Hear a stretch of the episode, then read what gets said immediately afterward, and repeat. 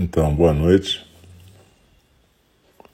Estamos aqui de volta para o segundo programa da quarta-feira, 13 de janeiro. Então, boa noite. E a gente agora vai para a fala do Dharma, que é aquele momento em que a gente pratica zazen, escutando a leitura de um sutra antigo, uma palavra, palavras do Buda ou de um professor moderno. No caso, a gente está lendo o De Pé na Beira do Abismo, da John Halifax Roshi. E a gente está lendo o capítulo, o último capítulo, né? Porque a gente já está estudando esse livro há mais ou menos um ano e um mês, um ano, um pouco, né? Porque já foram umas 55 sessões por 55 semanas, né? Dedicadas a esse livro, e tudo bem que tem os recessos, por isso que já passou de um ano e a gente está quase acabando. Eu estava conversando com a John, a autora do livro, outro dia, ela ficou imensamente satisfeita da gente estar tá praticando dessa forma e super emocionado, inclusive. A gente está lendo o capítulo da compaixão e eu lembro a vocês que isso é tipo zazen, né? Você senta como se estivesse em zazen, na sua almofada, na postura de yoga, com o quadril mais alto, numa almofada mais alta que a almofada onde estão seus pés e joelhos. Você pode estar na postura de lótus, semilótus ou birmanesa, aquela que uma perna fica cruzada na frente da outra. Você pode estar também naquela postura de joelhos, que chama em japonês seizá, né? Onde você pode até ter um banquinho para apoiar o seu quadril e ficar de joelhos na almofada de baixo. Ou você pode estar numa cadeira, sentado na forma ocidental, de preferência com as coxas paralelas ao chão, os pés no chão, a coluna ereta, mas sem tensão. E a mão direita sustentando a mão esquerda, com os polegares unidos, formando aquele mudra do zazen. Então, a gente, quando está na fala do Dharma, quem está lendo e comentando procura deixar as palavras fluírem sem ficar tentando guiar a coisa.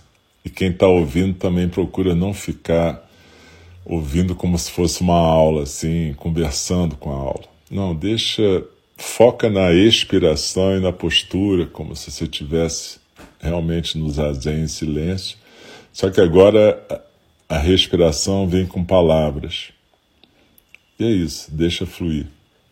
Deixa essas palavras também passarem por aquele local de intimidade que a gente estava falando na meditação que a gente praticou anterior a essa fala do Dharma. Se você não estava na meditação, depois dá uma escutada na meditação, pratica, porque ela é uma preparação para para essa fala especificamente sobre compaixão, beleza?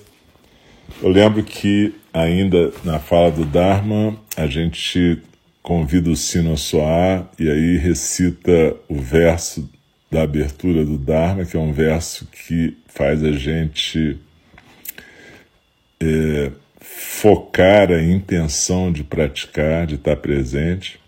E no final a gente recita juntos os quatro votos do Bodhisattva, para a gente lembrar de uma intenção na nossa vida, a intenção de praticarmos como bodhisattvas, aquelas figuras ideais do budismo Mahayana, que são figuras que se propõem a estarem na vida e serem plenamente cuidadores, né? É, e depois no final eu ainda recito um versinho pequeno, de autoria de Dogen Zenji, o fundador da nossa tradição no século XIII no Japão, que nos sugere não desperdiçarmos nossas vidas. Eu lembro que, de novo, pode cair internet, pode faltar luz, então se isso acontecer, peço desculpas de antemão e digo que em algum momento a gente repõe essa fala. Além disso, peço desculpas também pela voz meio robótica, isso não tem muito jeito por enquanto. E também peço desculpas se vocês tomaram algum susto com cachorros latindo, porque apesar deles terem ficado aqui durante a meditação em silêncio, terem meditado e naturalmente estão dormindo, Pode ser que apareça algum outro bichinho ali fora e eles resolvam exercer a característica de cachorridade deles. Mas é isso. Então, muito obrigado pela presença de todas e todos e que a gente possa ter uma prática bacana agora.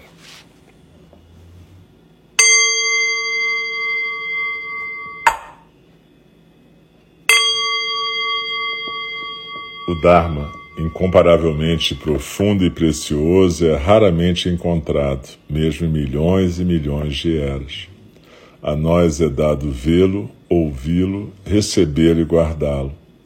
Oxalá possamos verdadeiramente compreender e praticar o significado das palavras do Tathagata. O Dharma, incomparavelmente profundo e precioso, é raramente encontrado, mesmo em milhões e milhões de eras. A nós é dado vê-lo, ouvi-lo, recebê-lo e guardá-lo. Oxalá possamos verdadeiramente compreender e praticar o significado das palavras do Tathagata. O Dharma, incomparavelmente profundo e precioso, é raramente encontrado, mesmo em milhões e milhões de eras. A nós é dado vê-lo, ouvi-lo, recebê-lo e guardá-lo. Oxalá possamos verdadeiramente compreender e praticar o significado das palavras do Tathagata. E aí nós vamos continuando então o estudo de, de Pé na Beira do Abismo, no capítulo sobre compaixão. A gente vai ler agora um subitem chamado Ciência e Compaixão. Quer a compaixão esteja enraizada profundamente na nossa biologia, quer ela apareça a partir da nossa consciência. Quer ela seja instintiva, intencional ou socialmente aprendida, a gente já aprendeu a partir da pesquisa científica que a compaixão melhora o bem-estar de todos aqueles que a recebem e também beneficia aqueles que são compassivos. Ela até beneficia aqueles e aquelas que simplesmente observam um ato de compaixão. A compaixão é uma dessas experiências que afeta profundamente o coração humano quer nós sejamos seus agentes, quer nós a recebamos, ou quer a gente apenas observe ela acontecer. A compaixão também parece melhorar a saúde física. As conexões sociais fortes que estão associadas à compaixão parecem reduzir a inflamação dão suporte à função imune, apressam a recuperação de doenças e levam a uma longevidade aumentada, de acordo com uma meta-análise de numerosos estudos pela pesquisadora Juliane Holt-Lundstad e seus colegas, num estudo conduzido pela doutora Sarah Conrath. Voluntários viveram mais tempo que outros pares não voluntários se as razões para ser voluntários foram altruístas mais do que egoístas. Em outro estudo, a comunicação não verbal da compaixão acalmou os sistemas nervosos autônomos dos pacientes, provocaram uma, uma variação mais regular da taxa da frequência cardíaca e da frequência respiratória. A pesquisa também sugere que receber compaixão reduz a dor pós-cirúrgica e diminui o tempo de recuperação da cirurgia. Melhora o resultado das situações traumáticas, prolonga a sobrevivência de pacientes terminais, melhora o controle da glicose, reduz a mortalidade, mais, reduz ainda mais a mortalidade do que parar de fumar e aumenta a função imune. Criando todos esses benefícios de saúde, as interações compassivas com pacientes podem até reduzir os custos do sistema de saúde e os custos do estresse para as pessoas que trabalham na saúde. O que acontece? Ah, praticantes de meditação de longo tempo de prática quando são expostos à dor e ao sofrimento. Os neurocientistas Richard Davidson, Antoine Lutz e seus colegas na Universidade de Wisconsin descobriram que a meditação de atenção plena parece reduzir a antecipação negativa da dor. No mesmo estudo, esses praticantes de longo tempo foram também, também experimentaram a dor de uma maneira menos reativa e se recuperaram mais rapidamente de serem de sofrerem estímulos desprazerosos. Em outro estudo, o Dr. Davidson e seus colegas aprenderam, descobriram que praticantes já de longo prazo, enquanto geravam compaixão, reagiam de maneira mais intensa a vocalizações humanas carregadas de emoção do que os meditadores ainda iniciantes. Eles também descobriram que os praticantes experientes, a capacidade desses praticantes experientes de empatia cognitiva e afetiva era maior do que a dos praticantes iniciantes. Essas são descobertas importantes sobre como o treinamento mental pode aumentar a resiliência em relação a ser submetido a estímulos desprazerosos, assim como também a ficarmos mais é, sintonizados com o sofrimento das outras pessoas.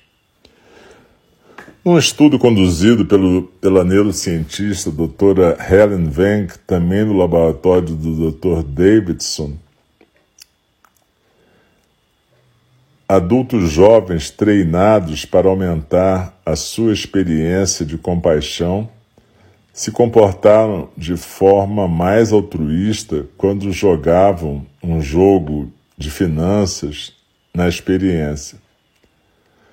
Quando eles evocavam sentimentos de compaixão enquanto viam pessoas, imagens de pessoas que estavam sofrendo, eles também mostravam uma atividade aumentada nas áreas cerebrais associadas com empatia e compreensão dos outros, assim como nas áreas de regulação emocional e de emoções positivas.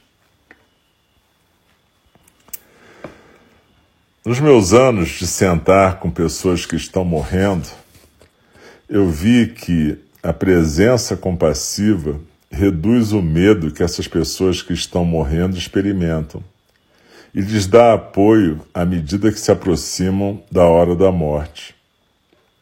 Também tem um efeito profundamente positivo naqueles que estão cuidando da pessoa que está morrendo, particularmente se o cuidador tem uma prática contemplativa.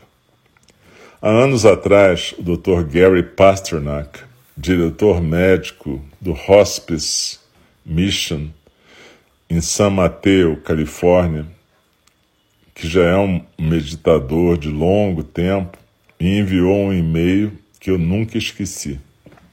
Ele escreveu: Estou de pé tarde da noite, admitindo pacientes para a unidade de internação do hospice.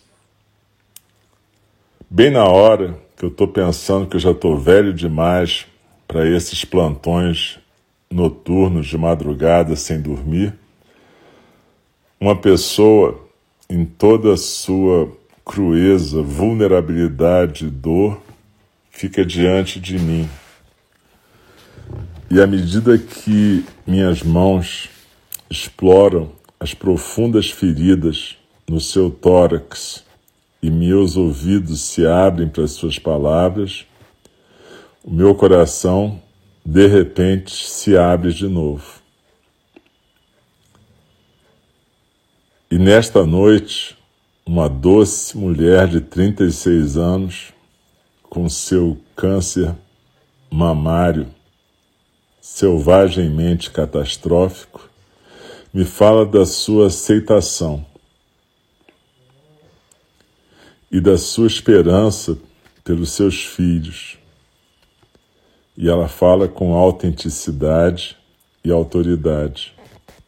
E a aceitação dela vem para mim como a humildade mais profunda que uma pessoa pode experimentar. E então, de novo, mais uma vez, eu me lembro por que, que eu fico de pé nessas madrugadas e por que, que eu me coloco na companhia daquelas pessoas que estão morrendo.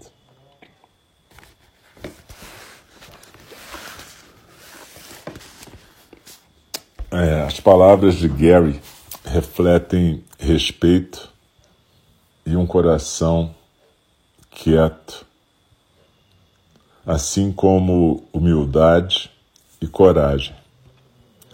Ele foi capaz, num mundo médico cheio de distrações, pressões de tempo e privação de sono, de dar uma baixada no seu ritmo e se abrir para a vida e para a morte, para a escuta e para o amor. E no meio da dor da sua paciente da sua própria dor, ele lembrou quem ele realmente era. Isso é compaixão. A capacidade de se voltar em direção à verdade do sofrimento, com o desejo de aliviar esse sofrimento. E então despertar com humildade para o dom precioso de poder cuidar dos outros de uma maneira altruísta. A experiência da compaixão também parece diminuir a depressão e a ansiedade, porque ela abre os nossos horizontes mais além da estreiteza do nosso pequeno si mesmo. Como a pesquisadora doutora Emma Sepalal escreveu, abre aspas, as pesquisas demonstram que a depressão e a ansiedade estão ligadas a um estado de focalização no si mesmo, uma preocupação com eu, meu, mim e tudo a essa volta. Quando você faz algo para uma outra pessoa, entretanto, um outro ser, esse estado de alto foco se muda e se transforma num estado de foco no outro. O produtor de filmes Jorge Lucas, apesar de não ser um cientista, tem uma visão semelhante da compaixão. Quando perguntaram a ele sobre o que os seus filmes Star Wars realmente eram sobre, ele falou, aspas, há dois tipos de pessoas no mundo pessoas compassivas e pessoas egoístas. As pessoas egoístas vivem no lado negro da força. As pessoas compassivas vivem no lado da luz. Se você vai para esse lado da luz, você vai ficar feliz porque a compaixão, o serviço aos outros, o não pensar apenas sobre si mesmo, o pensar sobre os outros, isso te dá um tipo de alegria que você não vai conseguir de nenhuma outra forma. Fecha aspas. Observando as faces dos residentes do nosso mosteiro de Upaia, quando eles servem comida para as pessoas sem teto, eu vejo respeito e cuidado nos seus olhos e uma ausência de pena ou de alta importância ou de medo. Observando as pessoas, os profissionais de saúde que trabalham na clínica dos nômades de Upaia, no Nepal, eu também vejo o mesmo. Eu também, recentemente, ouvi uma das minhas estudantes da capelania de Upaia, Cathy, uma enfermeira que serve cuidando de pessoas que estão morrendo na comunidade LGBTQ, falar do profundo benefício que ela mesma experimenta ao abrir uma porta de segurança e apoio para essa comunidade.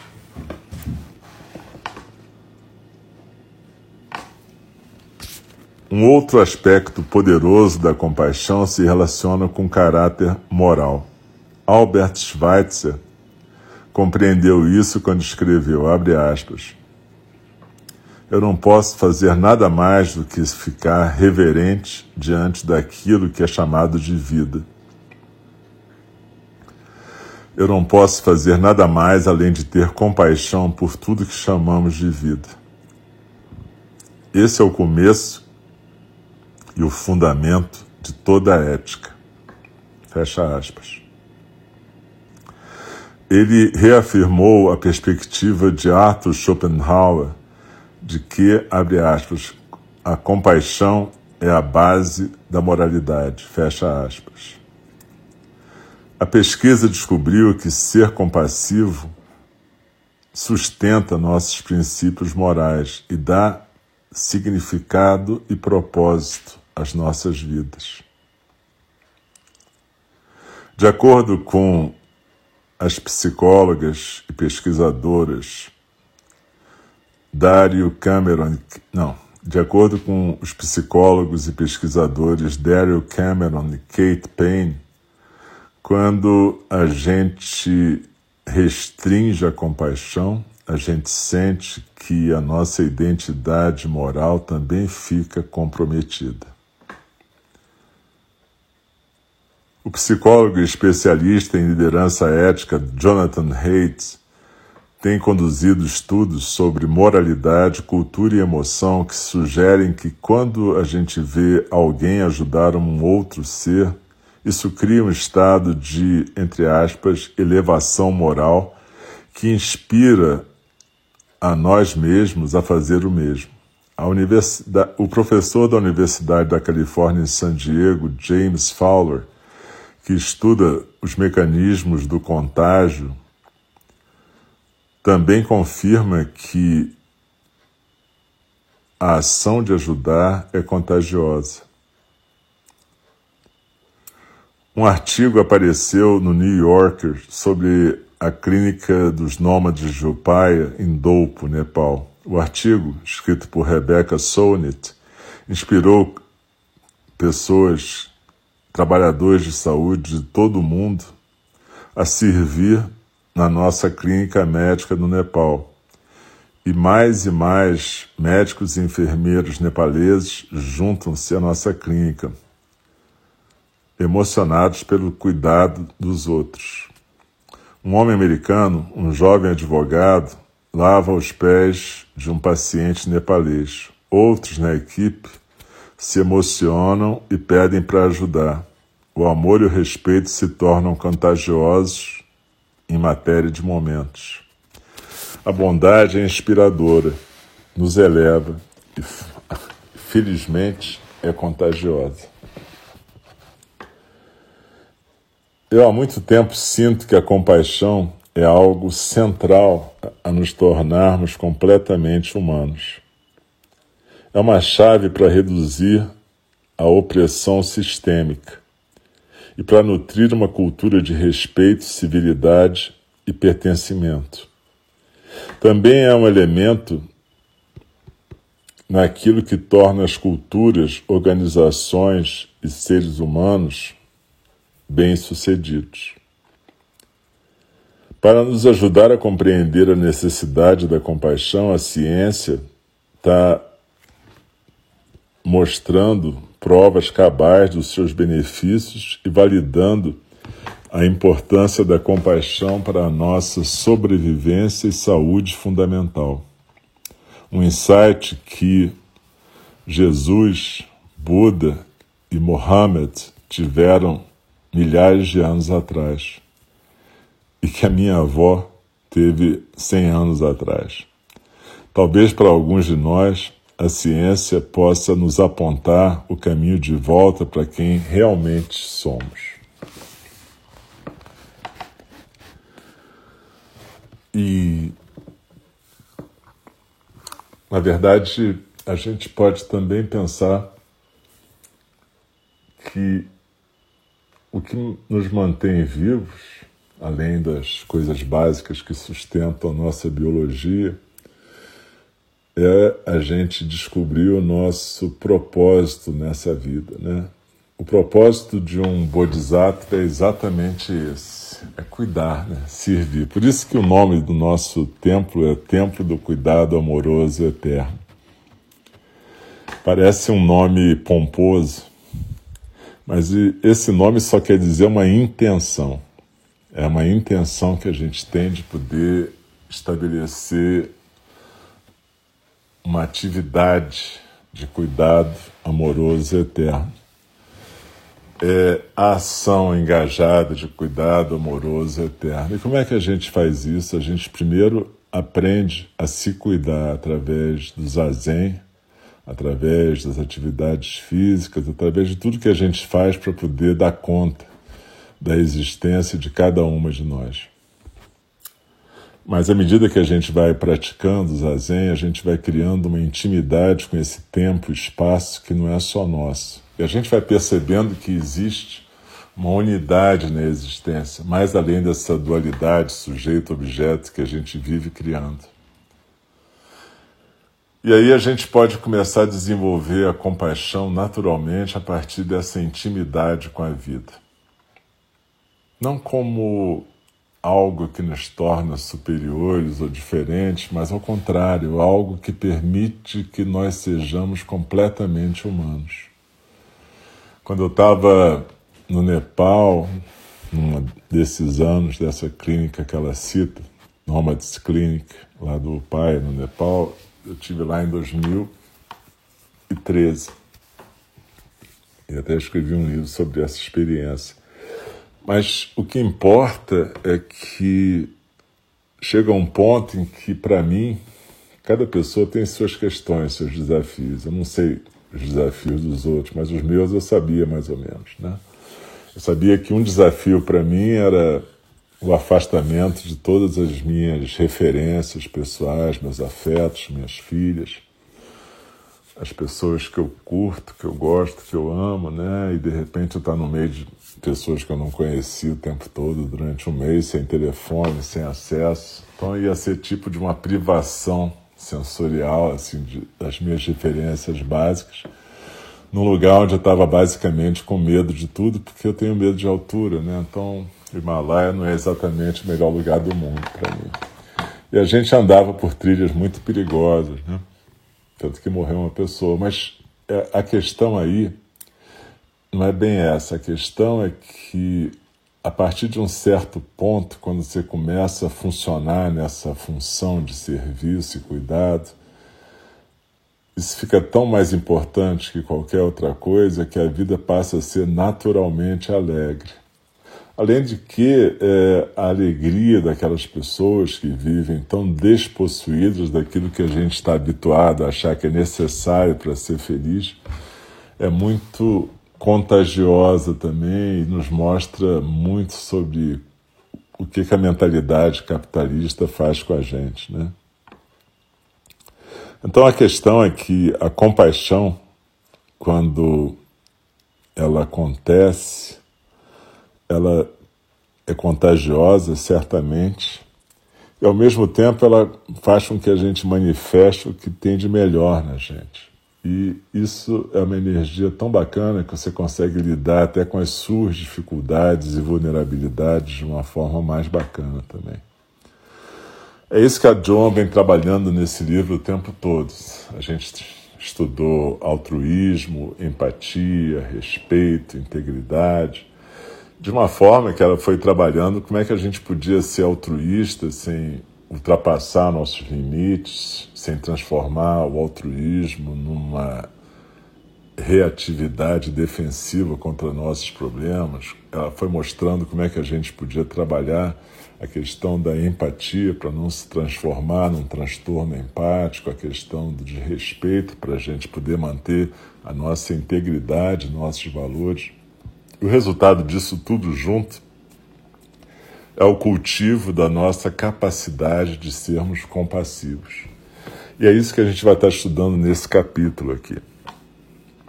E que a gente vai estar fazendo em algumas meditações, como é que a gente fez hoje, antes desse capítulo. De novo, eu sugiro que quem não estava presente possa meditar essa meditação, que tem a ver exatamente com o que está sendo trabalhado nessa parte aqui do capítulo. Então, que a gente possa, durante essa semana, se dedicar exatamente a essa prática, a essa reflexão, a essa atividade nas nossas vidas.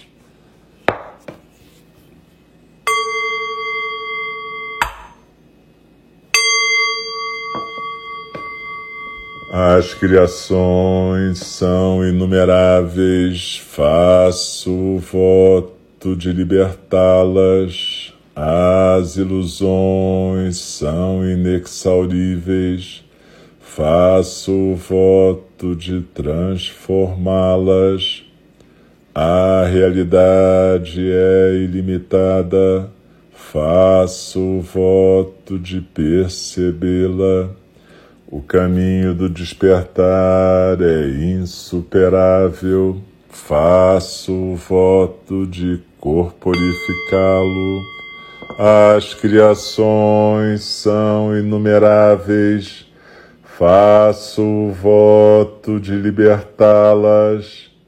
As ilusões são inexauríveis, faço o voto de transformá-las. A realidade é ilimitada faço o voto de percebê-la. O caminho do despertar é insuperável, faço o voto de corporificá-lo.